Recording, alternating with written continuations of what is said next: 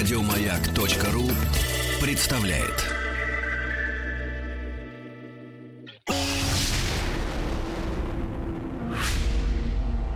По заказу Гостелерадио. Радиостанция «Маяк» и телеканал «Россия» представляют.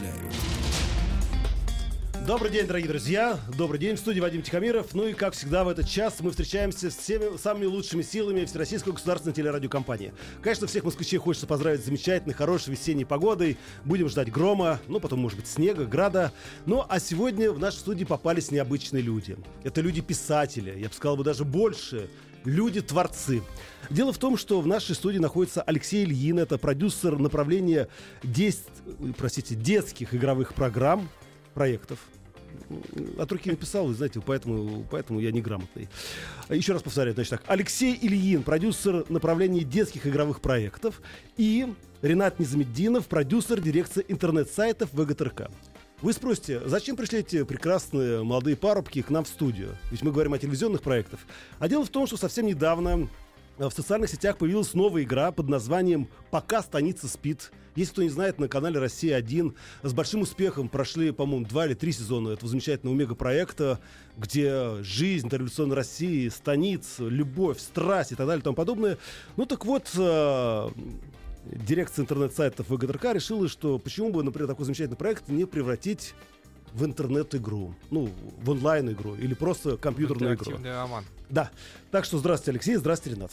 Здравствуйте. Здравствуйте. Вы знаете, я давно хотел познакомиться с людьми, которые делают вот эти игры. А дело в том, что когда я еду в метро и вижу, как мужчины, женщины, дети все уткнули в свои айпады, айфоны и другие а, коммуникативные средства и играют в игры, я думаю, кто же эти люди, которые придумывают этих птичек, собачек, машинки и так далее и тому подобное. Вот они. Ну, наверное, будет не совсем корректно говорить, что это вот только мы. Да, игровая индустрия давным-давно выросла в огромное направление, и разнообразие специалистов, разнообразие профессий, которые задействованы на создании современных игровых продуктов, оно, в общем-то, стало гигантским. Множество различных направлений, специфик. э, Это не только программисты, не только художники, это аниматоры, игровые дизайнеры и еще куча-куча-куча спецификаций. Даже вот в рамках этих специальностей есть э, люди, которые занимаются одним направлением, люди, которые занимаются больше другим направлением. Ну скажите, вот, например, Ренат, вот чем лично вы занимались? Какие игры вы лично разрабатывали на протяжении долгих лет своей э, творческой деятельности? А, Я начал свой путь в игровой индустрии в качестве сценариста компьютерной игры. Мой первый опыт был. То есть вы придумали вот эти всякие сюжетные линии? Да, я писал сюжеты, я писал тексты к игре, я писал диалоги к игре. И, собственно, с того момента, наверное, я прошел почти все возможные виды специальностей. Приходилось чуть-чуть и программировать, приходилось чуть-чуть заниматься игровым дизайном. Немножко даже коснулся разработки игрового арта. Игровой рот это что такое? Игровой арт. А, это арт, общее игровой рот, сводное ну. название, да, для всех картинок, анимаций, э, видео, всего, что используется в игре для составления картинки для пользователя. Друзья, вы можете присоединиться к нашему разговору, милости просим. Можете написать свои отзывы об игре э, «Пока станица спит», а вы можете ее найти и в Одноклассниках, и ВКонтакте. А между прочим, сегодня утром я тоже поиграл в вашу игру, да, «Пока станица спит». Нашел там и гребешок, расчесочку. Думаю, ой-ой-ой-ой-ой-ой-ой. И вот я думаю, Алексей, вот ведь ты женатый человек, да? А насколько мне известно, я посмотрел статистику, 80% женщин играют в эту игру, да? То есть получается, что женщина вместо того, чтобы жарить, парить, гладить, играет в игру под названием «Пока станица спит». Находит, понимаете ли, секреты, тайнички. Так или нет? Да, конечно. Молодец. А, Женщин, а, аудитория игры пока станет спит, это в основном женщины, и более того, это женщины 30 плюс. Но они после работы отдыхают, э, проводя свое время в игре. И Подождите, Алексей, вот смотрите, вот вы приходите домой, например, да, после тяжелого рабочего дня, а ваша жена вместо того, чтобы приготовить вам, например, вкусные щи, картошечку, котлеточки, она сидит, понимаете, или вот э, двигается дальше, да, по вашему квесту, который вы сами придумали. А Ну. я, я предпочитаю готовить дома, так что у меня с этим проблем нет. Все ясно, все ясно. Ренат, ну а вы как? Ну, на самом деле тут э, игровой процесс проекте в станице построен таким образом, что это не классические компьютерные игры, в которые игроки уходят на долгие часы, да, и мы их да? просто теряем Мгм, для мгм, мгм. любой другой жизни. Нет, это проект, который изначально разрабатывался как развлекательный продукт для подобной аудитории, который позволяет на какое-то время вот отвлечься от домашних дел, потратить 15-20 минут на то, чтобы погрузиться в любимую атмосферу сериала, встретиться с любимыми героями, достигнуть каких-то новых вершин в игре в процессе прохождения и дальше спокойно вернуться к повседневной жизни. Смотрите, скажите мне, пожалуйста, Алексей, все-таки как же так произошло? Вы занимались серьезной наукой, да, закончили серьезный институт, Обнинский, по-моему, да? Да. Кибернетик. Обнинский государственный технический университет атомной энергетики. Вот. Вот как же вы променяли атомную энергетику, э, Кириенко, между прочим, возглавляющий сейчас Росатом, и бросились на это игровое поле? Зачем? Ну, меня всегда интересовали игры, и еще учась в институте, и когда вы не наигрались в детстве? Нет, как раз не наигрался. А, не наигрались, да? Да. Так. А когда писал свою научную работу о блочных счетах управления атомными станциями, вот, параллельно я занимался тем, что рисовал, программировал и делал что-то для своих небольших игрушек. Вот, и руководил, по сути, небольшой домашней студией, а, которая потом постепенно переросла уже в более серьезные занятия, и потом я уже занимался более серьезными проектами. Но игры меня интересовали всегда, и ну, с самого начала я хотел стать мультипликатором, а потом вот как-то... Ну да, трансформировалось все. Да, Слушайте, скажите мне, просто ведь я о чем думаю всегда? А, ведь игра — это в первую очередь эмоция. Да, несомненно. Это эмоциональное впечатление пользователей игроков. Это то, ради чего они, собственно, играют. А скажите мне, как происходит, что одна игра, например, достигает высокого уровня, да, и в нее играет полмира, а другая игра так не находит своего покупателя или потребителя, скажем так, точнее. О, это сложный вопрос. Дело в том, что конструировать э, эмоции а это игроков конструирование, да? это сложно обозвать одним словом, либо это конструирование, либо же это искусство, скорее всего, и того, и другого есть немножко в целом. Есть методики, методики, которые просчитываются. А какие, например, методики? Вот, ну, поделитесь, вот э, какой основной, например, да, постулат, э, когда ты подходишь к созданию игры компьютерной?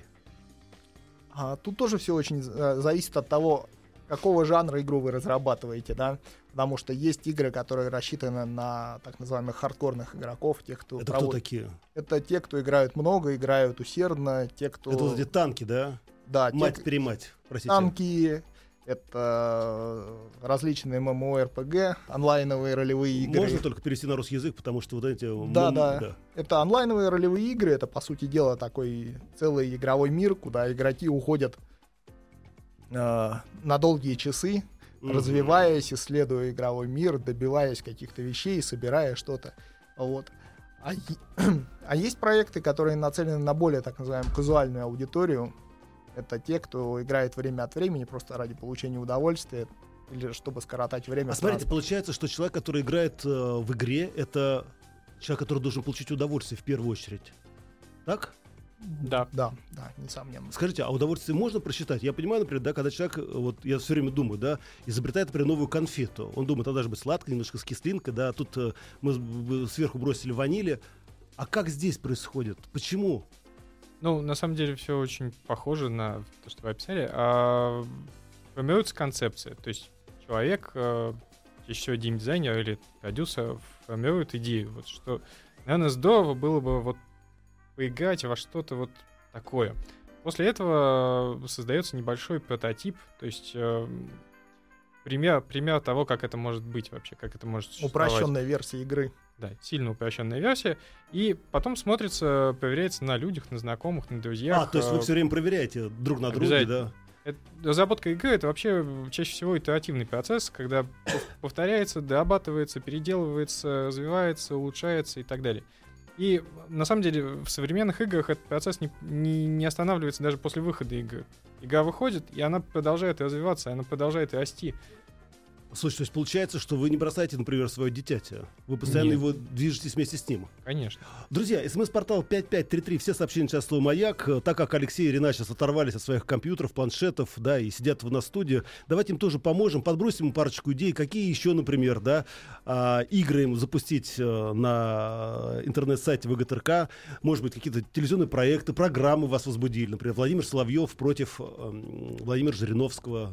Мне кажется, будет неплохая такая просто... Файтинг. Да, вот. а, или э, пишите, например, какие вообще вы хотели бы игры, да? Э, СМС-портал. Тут, кстати, уже пришли письма. э, Москва пишет нам, ну да, мужики в танках, женщины в станице. Это тоже верно. Вы же мужчина. Как вы смогли вот так проникнуть в женскую психологию, что действительно 80% женщин играют в эту игру? А сейчас пользователей, по-моему, уже миллион, да? Да, у нас Больше. уже более Больше? миллиона установок. Черт побери. а. Так. А вот. В принципе, в разработке игры для различных аудиторий, несмотря на некоторую разность подходов, да, основная методология, наверное, единая. То есть, э, изучив свою аудиторию, а благодаря... А вы сказать, изучаете ее?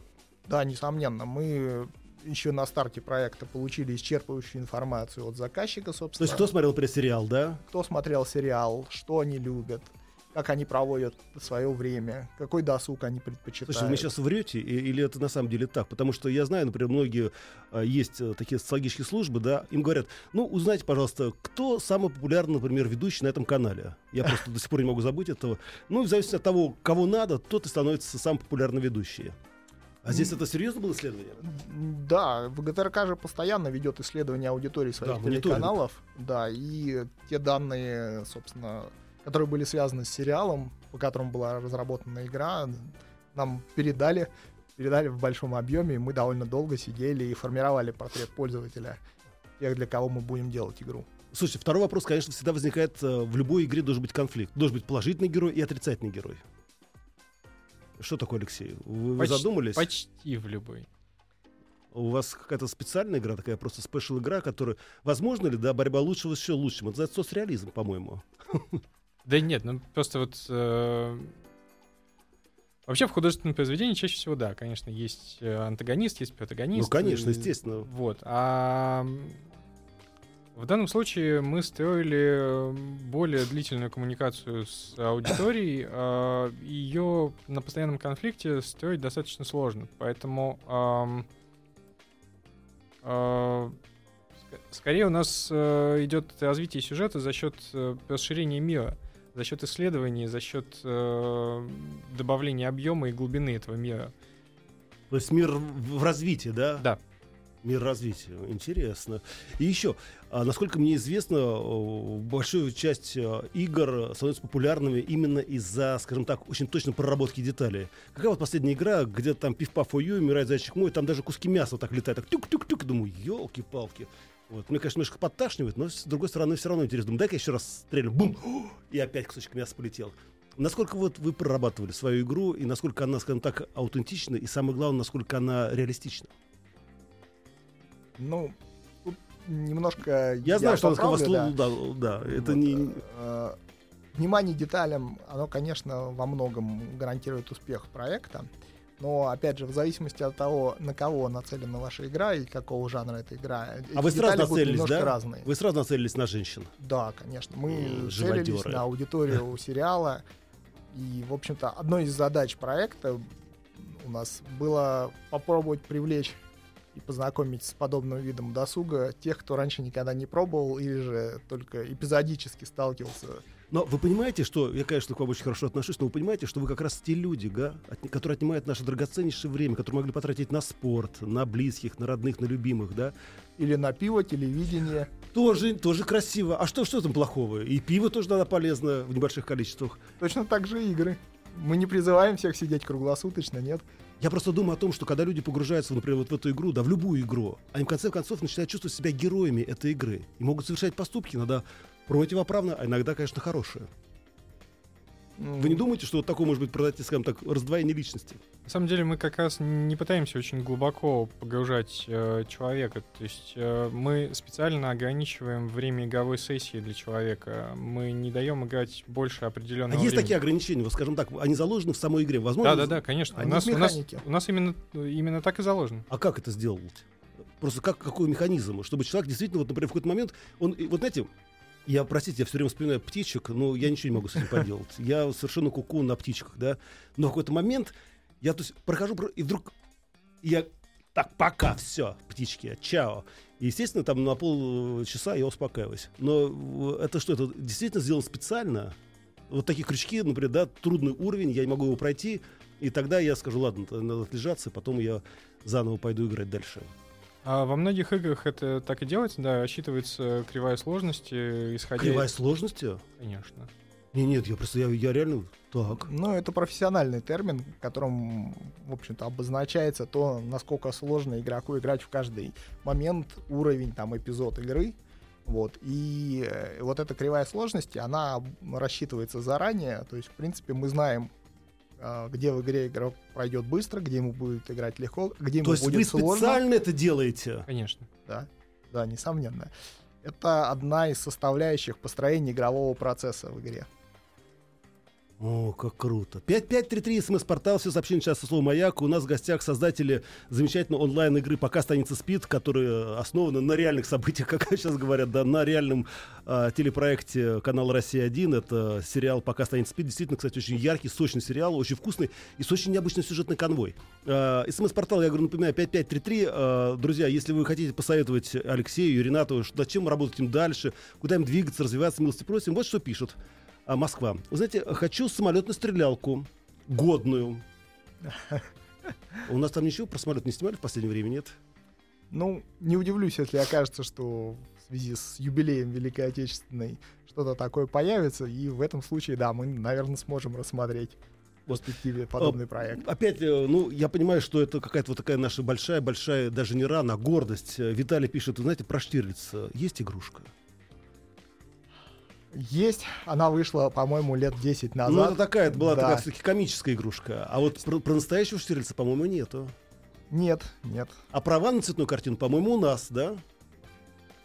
17 О. мгновений весны. Ну, я сейчас не могу вспомнить точно. Ну, да, по к крайней мере, сожалению, тоже не подскажем, не знаем. ну, может быть, пока не поздно. Скорее всего, рано или поздно этот вопрос тоже дойдет и до таких известных отечественных, скажем, брендов. Вот. Но не возьмусь предрекать, в какие временные сроки. Да. А что у нас Алексей молчит? Алексей, скажите, пожалуйста, а кто все-таки главный в создании игры? Вот э, продюсер, дизайнер, программист? Я понимаю, что вы сейчас скажете команда. И все-таки, как вы думаете? Но принимает решение продюсер. Основные, ключевые. Понятно. Какой будет художник? Какой да, будет- и это отчасти тоже. Нет, ну есть э, руководители команд, руководители команды программирования, руководитель э, художественной команды. Конечно же, они принимают ключевые решения по... Потом Ренат по башке настучит, если что, да? Он же главный над вами. Слушай, а почему этот бизнес э, такой дорогой, да? Насколько мне известно, для создания игры, например, на Западе, ну, большой онлайн-игры, это требуется огромное вливание финансовое. А в чем сложность? В чем, в чем, как говорится, подвох? Это же как создание фильма. То есть, по сути, игра — это интерактивный фильм. Это нужно сделать все спецэффекты фильма, но а, если для фильма а, всегда можно поставить камеру и всегда можно четко посчитать, то а, для игры это нельзя. Там все время камера находится в разных местах, человек смотрит с разных точек. Друзья, мы на секунду прервемся. Напомню, что в студии находится Алексей Ильин, продюсер направления детских игровых проектов и продюсер дирекции интернет-сайтов ВГТРК Ренат Низам- Низамеддинов. Мы вернемся в студию прямо через минуту. По заказу Гостелерадио. Радиостанция «Маяк» и телеканал «Россия» представляют. Итак, наши дорогие друзья, напоминаю, что в студии находится Вадим Тихомиров. Ну и, как всегда, мы говорим о самых громких, самых э, значимых проектах Всероссийской государственной телерадиокомпании. И сегодня в студии у нас находится продюсер, директор тер- интернет-сайтов ВГТРК, это Ренат Низамеддинов, и Алексей Ильин, продюсер направления детских игровых проектов. Здравствуйте еще раз, друзья. Да, А, здравствуйте. и мы говорим о том, что совсем недавно на рынок, э, на наш интернет-рынок э, вышла замечательная игра «Пока станица спит», которая основана на реальном сериале, который выходил на канале «Россия-1». Это «Пока станица спит». Герои все те же самые, а игра совершенно другая. И вот я продолжаю мучить э, и Рената, и Алексея, и хочу задать еще один вопрос. Да, да, давайте. Ренат, а откуда у вас постоянно мед дома? Мед. Да. Вы постоянно на Фейсбуке рекламируете о том, что у вас огромные залежи меда. Ну что вы смеетесь? На самом деле это такая частная история. Один из знакомых просто занимается медом. И поскольку, в общем-то, ситуация с медом у нас в России... Напряженная? Не то чтобы напряженная, но довольно много Нет, я... меда плохого и контрафактного и так далее. Я для своих знакомых просто, так сказать, расшарил, как сейчас это можно говорить, это предложение. Вот видите, я к чему это спрашиваю? Потому что я прям чувствую, что Ренат все время волнуется о нас, о простых людях. И не только, чтобы мы занимались в свободное время правильными вещами, не пили пиво, а играли в игры, ну и вот еще ели мед. Ну это я так, на всякий случай. А теперь вернемся к нашим, действительно, хотел сказать, к нашим баранам, к нашей игре. Вы знаете, конечно, сериал удивительный. Я не знаю, кто написал, кто автор сценария. Хочется просто позавидовать его фантазии. А, Если кто не знает, в чем там история, э, в чем история э, этого сериала, я сейчас вам расскажу быстренько. Значит, там, э, ну, просто, конечно, караул. Э, э, Одна девушка э, живет в станице, вдруг приезжает молодой, молодой человек, дворянин со своей девушкой, невестой, с которой они сбежали из дома, а за ними бежит. Короче, там такая и самое главное, что всем, что всем заканчивается. Я просто, знаете, о чем думаю? Что очень многие люди всегда хотят, чтобы в сериале или фильме все закончилось совершенно по-другому. У каждого человека свой взгляд на финал любой трагедии, даже если это Отелло. Иногда хочется, чтобы и Дездемона придушила, да, этого афроамериканца где-нибудь там, на венецианских набережных. Скажите, а возможно, скажем так, изменить э, структуру игры? Возможно, скажем, изменить э, ситуацию, сюжет? Так что, что, что, ты какой-то сложный вопрос задал? Да нет, на самом деле просто поскольку игра у нас построена больше по повествовательному принципу, мы предоставляем игрокам возможность, э, так сказать, исследовать различные ветвления сюжета в виде игровых заданий.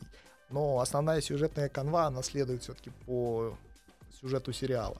То есть вы не отклоняетесь в сторону, да? Нет, мы не отклоняемся в сторону, мы следуем сериалу и, в общем-то, позволяем пройтись по тому же сюжету.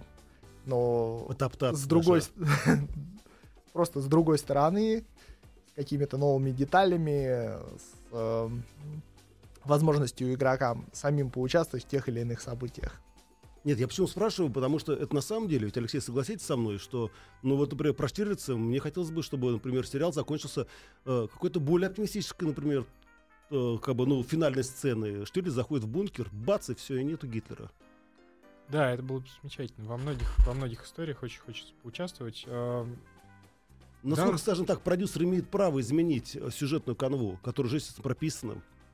Да, имеет. Но просто в данной конкретной истории история длинная. История Мгм. очень длинная, э, серьезная, с э, кучей поворотов, кучей событий. А если мы начнем делать э, ветвление, варианты и так далее, а, большую часть тогда того материала, который мы напишем, который мы подготовим, который мы сделаем, большая часть аудитории просто не увидит. Потому что человек, пошедший по одной ветке, он же Мгм. никогда не узнает, что было в другой ветке. Ну да. А, соответственно, вот, вот этот вот контент, вот это вот все, вся, вся наша работа в данном случае для длинного повествования, она получится незадействованной, неиспользованной. А мы, к сожалению, себе такого позволить э, на данном проекте не, не можем. А, такое, такое можно сделать на каком-то более коротком, более, более динамичном проекте. То есть, если это действительно вот э, какая-то быстро, быстро развивающаяся история, да, и она дошла до какой-то точки, в этой точке мы даем ветвление и при- приходим к концу. Вот. В, в этой ситуации мы можем это сделать, и это будет э, с точки зрения бюджета эффективно и Ну да. А напомню, друзья, что смс-портал продолжает работать. 5533. Все сообщения сейчас слово «Маяк». Есть форум радиомаяк.ру. Телефон прямого эфира 728-7171, код город Москвы 495. Вы можете э, посоветовать и Алексею, и Ренату, над чем им работать дальше. Тем более, вот Алексей сейчас будет окучивать, естественно, детские игры. А чем детские игры отличаются от взрослых? Компьютерные игры. А, Ну, кроме того, что не надо показывать сцены насилия, это понятно. Это, и, Ну, они многим это и отличаются. Астахову Э, понятно. Да. А, в нашем случае мы начинаем, по крайней мере, с платформы. А детские игры мы адаптируем под мобильные устройства, под планшеты, под телефоны. Слушай, а, А. скажите, вот сразу, можно один маленький вопрос? Когда игра ну, проектируется, планируется, да, вы сразу думаете о том, на, на чем она будет играться? На планшете, например, на Да, телефоне? конечно, или... это обязательно. От этого зависит э, пути взаимодействия с пользователем. От этого зависит интерфейс вот, э, как, как кнопки расположены, как э, объекты расположены. Да, и сама игровая механика от этого зависит, потому что на телефонах играют э, короткое время, то есть время Ну игровой да. сессии, она очень короткая. А Да на ладно? компьютерах оно гораздо больше, Мгм. на игровых приставках оно еще больше. А, то есть от этого зависит вообще построение всей истории, которая, которая будет в игре. А, для детских игр мы выбрали как раз мобильную платформу. а, это мобильные телефоны, планшеты. А, во-первых, потому что маленькому человеку гораздо проще взаимодействовать с игрой напрямую, касаясь Мгм. пальцами конкретных объектов, чем пользоваться мышкой или еще. Ну да, мышки это для нас уже, а для них это уже анахронизм. Да. Вот. э, А еще что? а, Какие вводные, скажем так, при создании детской игры? А Детская игра должна быть э, максимально понятной и максимально проста. А, Мы э, целимся в, аудиторию порядка 3-6 лет, а, и эти дети не умеют еще, многие, многие еще плохо читают, плохо Мгм. считают, а, соответственно, нужно озвучивать, а не ставить текст, например. Ну да. А, все игровые действия должны быть интуитивно понятны. То есть э, маленький человек должен понять, что ему надо нажать сюда, чтобы получить то-то. А скажите, Ренат, а бывали такие игры, например, да, которые ориентировались на детей, а потом в них начинали играть взрослые? А, В принципе, тут даже каких-то глобальных прецедентов я, наверное, сейчас не назову, потому что игровая ну, Тетрис, индустрия... например, да? Тетрис разрабатывался взрослым человеком, и, в общем-то, нельзя сказать, что это был детский проект. Ну да. Вот, игровая индустрия не так давно начала выделять э, проекты для детей в отдельное направление, да, и, в общем-то, само отношение к играм, как к Мгм. развлечению для взрослых, а не для детей, тоже начало формироваться не так давно. Вот, поэтому сейчас разработка детских проектов, она кардинально отличается от игр, которые делают для взрослых, которые делают для подростков. Все-таки, ну да, потому что раньше было как, считалось такое, ну или кино семейного просмотра, так и игра семейного просмотра, типа того. Да, там просто ситуация такова, что игры, в которые могут играть взрослые, они становятся доступны детям лет в 10. Когда они ну, уже в состоянии, другая, они в состоянии разобраться с персональным компьютером, они учатся пользоваться мышкой, они уже умеют Мгм. читать. Поэтому, конечно, есть различия, но в целом там нет таких кардинальных э, отличий э, от игр, которые предназначены для детей там 3, 6, 7 лет. К тому же мы пытаемся обучать. В, в наших детских играх мы хотим не только развлекать, но мы хотим обучать ребенка или развивать э, творческие какие-то вещи. Ну это хорошо. Главное, чтобы действительно развивать, да, а не убивать их время личное. Ну это я так, конечно, знаете.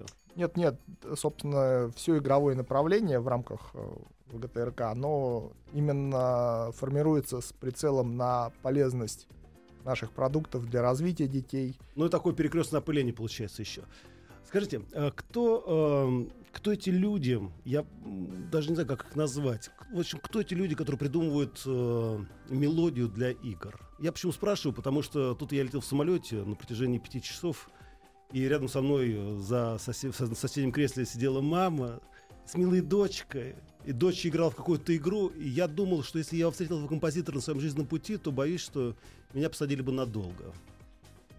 Нет, я понимаю, что действительно очень узнаваемая навязчивая мелодия, но когда она на протяжении четырех часов играет, ты думаешь, что это... Но с другой стороны, это ведь тоже, это тоже конструкция. Да, собственно, поскольку игровая индустрия уже приобрела огромный масштаб во всем мире, выделилось специальное отдельное направление игровых композиторов, которые пишут музыку для игр, которые занимаются Опять озвучанием Аркадий игр. Укупник? Нет, нет, нет. Это в основном люди, которые как раз неизвестные, никому не знакомые вне рамках игровой индустрии. А в чем заключается секрет, скажем так, вот э, компьютерной композиторской музыки? По большому счету секрета особо никакого нет. Есть такие же там сформированные требования к э, музыкальному сопровождению для игр, как и для кино. А какой вот, да, вот, ну, вот какие, например? Какое Там- тех задание? С музыкальным сопровождением для игр немного сложнее, опять же, Мгм. для кино, а, чем, чем для кино, потому что в кино можно написать... Сложнее? Конечно. А в кино можно написать э, композицию. Вот известен видеоряд, известно, Да. что происходит на экране, написана композиция на 3 минуты, все, всем все понятно. Ну, в принципе, игре да. А, композиция должна, во-первых, играть э, в цикле, то есть она должна повторяться. Она не должна надоедать. А, чаще всего делается несколько вариантов этой композиции, чтобы они заменяли друг друга и составляли длинную цепочку э, проигрываемой музыки. А, музыку надо затачивать под э, определенные сюжетные повороты, которые могут произойти, но никто не знает, когда этот сюжетный поворот произойдет и когда это событие произойдет в игре. И музыка должна иметь возможность пристыковаться в нужный момент, включиться, заиграть и не испортить впечатление. И чтобы человек не заметил, что э, это не, не одна композиция, а Ну да. что-то, что-то более сложное произошло. Да, так сказать, чтобы произ- изменение звуковой картины произошло незаметно для пользователя.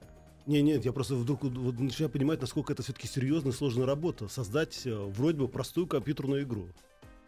Да, да. Да, сказали они так, Это уже давным-давно разработка игры превратилась в сложный инженерный проект, э, проекты с огромным количеством человеческих ресурсов, со сложным управлением, с э, сложной инфраструктурой. То есть сейчас э, коллективы для самых крупных игр, которые делаются для, вот- для игровых приставок западных, они могут достигать в пределе тысячи человек, которые участвуют Сколько? в проекте. До тысячи человек разработчиков. Легко. Слушайте, это просто небольшой завод уже по производству одной Да, только игры. Ну, не абсолютно. одной, конечно. Но на поддержке World of Warcraft работает более 5000 человек. Это бизнес. Это, Это огромный индустрия. бизнес. Друзья, я хочу напомнить, что в студии находится э, продюсер дирекции интернет-сайтов ВГТРК Ренат Незамеддинов и Алексей Ильин, это продюсер направления детских игровых проектов. И мы говорим о интерактивной игре «Пока станется спит», которая построена но на основе э, сериала «Пока станется спит». А, кстати, а вы сами-то в эту игру играете, нет? Да, Только конечно, честно. Конечно. То О, есть как Продюсер, в 20% вот этих мужчин, которые играют, да? ну, входим, да. Я не думаю, что мы как-то влияем на общую картину, но продюсер это, собственно, первый пользователь игры, тот, кто будет играть в нее тогда, когда она еще представляет из себя демо-версию. Все понятно.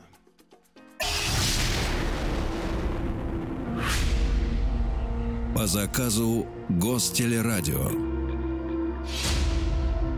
Радиостанция «Маяк» и телеканал «Россия» представляют.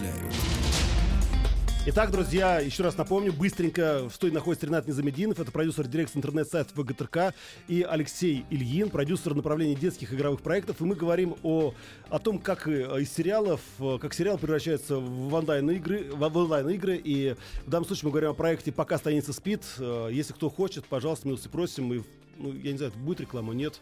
Но я сегодня ВКонтакте нашел вас легко, прям бы- быстро. Да, мы во всех социальных сетях. Да, теперь мне, есть. правда, светится, да, что я играю в эту игру. Я теперь получу несколько лайков. Спасибо, дорогие друзья. Но я поиграл, мне понравилось. Слушайте, Очень приятно. и все-таки есть, э, скажем так, международный язык игры. Ведь одни игры, например, абсолютно локальные, да, для китайского рынка, для российского рынка. А есть игры, которые завоевают, завоевывают весь мир. В чем секрет? А, Так, мне кажется, что вопросы все сложнее и сложнее. Мы как это, у Максима Галкина прям. Нет, просто зачастую за таким, казалось бы, простым вопросом скрывается огромный пласт информации, который как-то надо вкратце рассказать. Ну, рассказывайте. У нас есть время, часа два-три. Вот. Да, дело в том, что восприятие пользователей, восприятие игроков от э, страны к стране, оно изменяется. Точно так же, как там изменяется кухня, изменяются какие-то культурные наследия. И игры, которые, например, могут быть крайне популярны в Китае, не найдут отклика в сердцах э, А в российских Китае какие игроков. сейчас самые популярные игры компьютерные? Там в основном играют в ролевые игры онлайн, э, вот, играют э, во всякие коллекционирования и э, так называемые батлеры, когда игроки сражаются друг с другом с помощью различных игровых механик, там, либо в виде команды героев, либо один на один по-разному. Интересно, так. Вот. И э, зачастую, да, игра, которая успешна на одном рынке, требует адаптации под психологию игрока другого рынка. Вот. Те проекты, которым посчастливилось изначально по своему замыслу попасть э, в категорию интересных для всего мира, они добиваются успехов. Вот.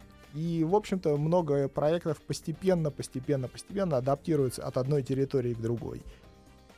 То есть даже есть, скажем так, специальные версии, да, как, например, автомобили, да, для Да, китайского рынка, да, для да. американского или для российского. Да, совершенно верно. Это отдельные версии, их адаптируют, их так называемым локализуют, что включает в себя не только перевод, но вот зачастую из личного опыта для одной игры при подготовке ее к запуску в Китае среди противников игрока убирали тигров. Потому что в Китае законодательно запрещено убивать тигров в компьютерных играх. Даже в компьютерных играх. Да, даже в компьютерных играх. Алексей, а вы что скажете в свое оправдание? Я тигров не убивал. В Китае, в Китае к сожалению, не- пока не локализовывал. Но а, продукт, он сразу же может быть заточен на весь мир. Тогда просто... Ну вот пока останется список, сможет стать международным продуктом? Или все-таки это такая достаточно, ну, локальная история? А, с одной стороны, это локальная история, потому что... Ну, это наш сериал, да, Наш сериал, он был Да. рассчитан на наших людей, которым интересны эти события, которым интересен, э, интересен этот антураж. э, Но, с другой стороны, вот теоретически в той же Японии, например, может быть тоже интересно. Они любят э, Они же любят даже чебурашку, и- да. Да, они любят чебурашку, почему бы им не понравилось? Так, ну и Останется. э, самый любимый вопрос всех э, журналистов, ведущих. Какие планы на будущее? А, расширяться, развиваться, Ну, какие нет, создавать какие- новые нет, продукты. ка- какие сериалы еще, как говорится, вы, как говорится, поставили галочку напротив них? В ближайшее время мы выпускаем второй проект по сериалу «Россия-1» по Веронике Беглянке. Вероника Беглянка. Да, Хорошо. очень красивая игра будет э, в э, антураже современной Индии с романтической Мгм. линией. Вот.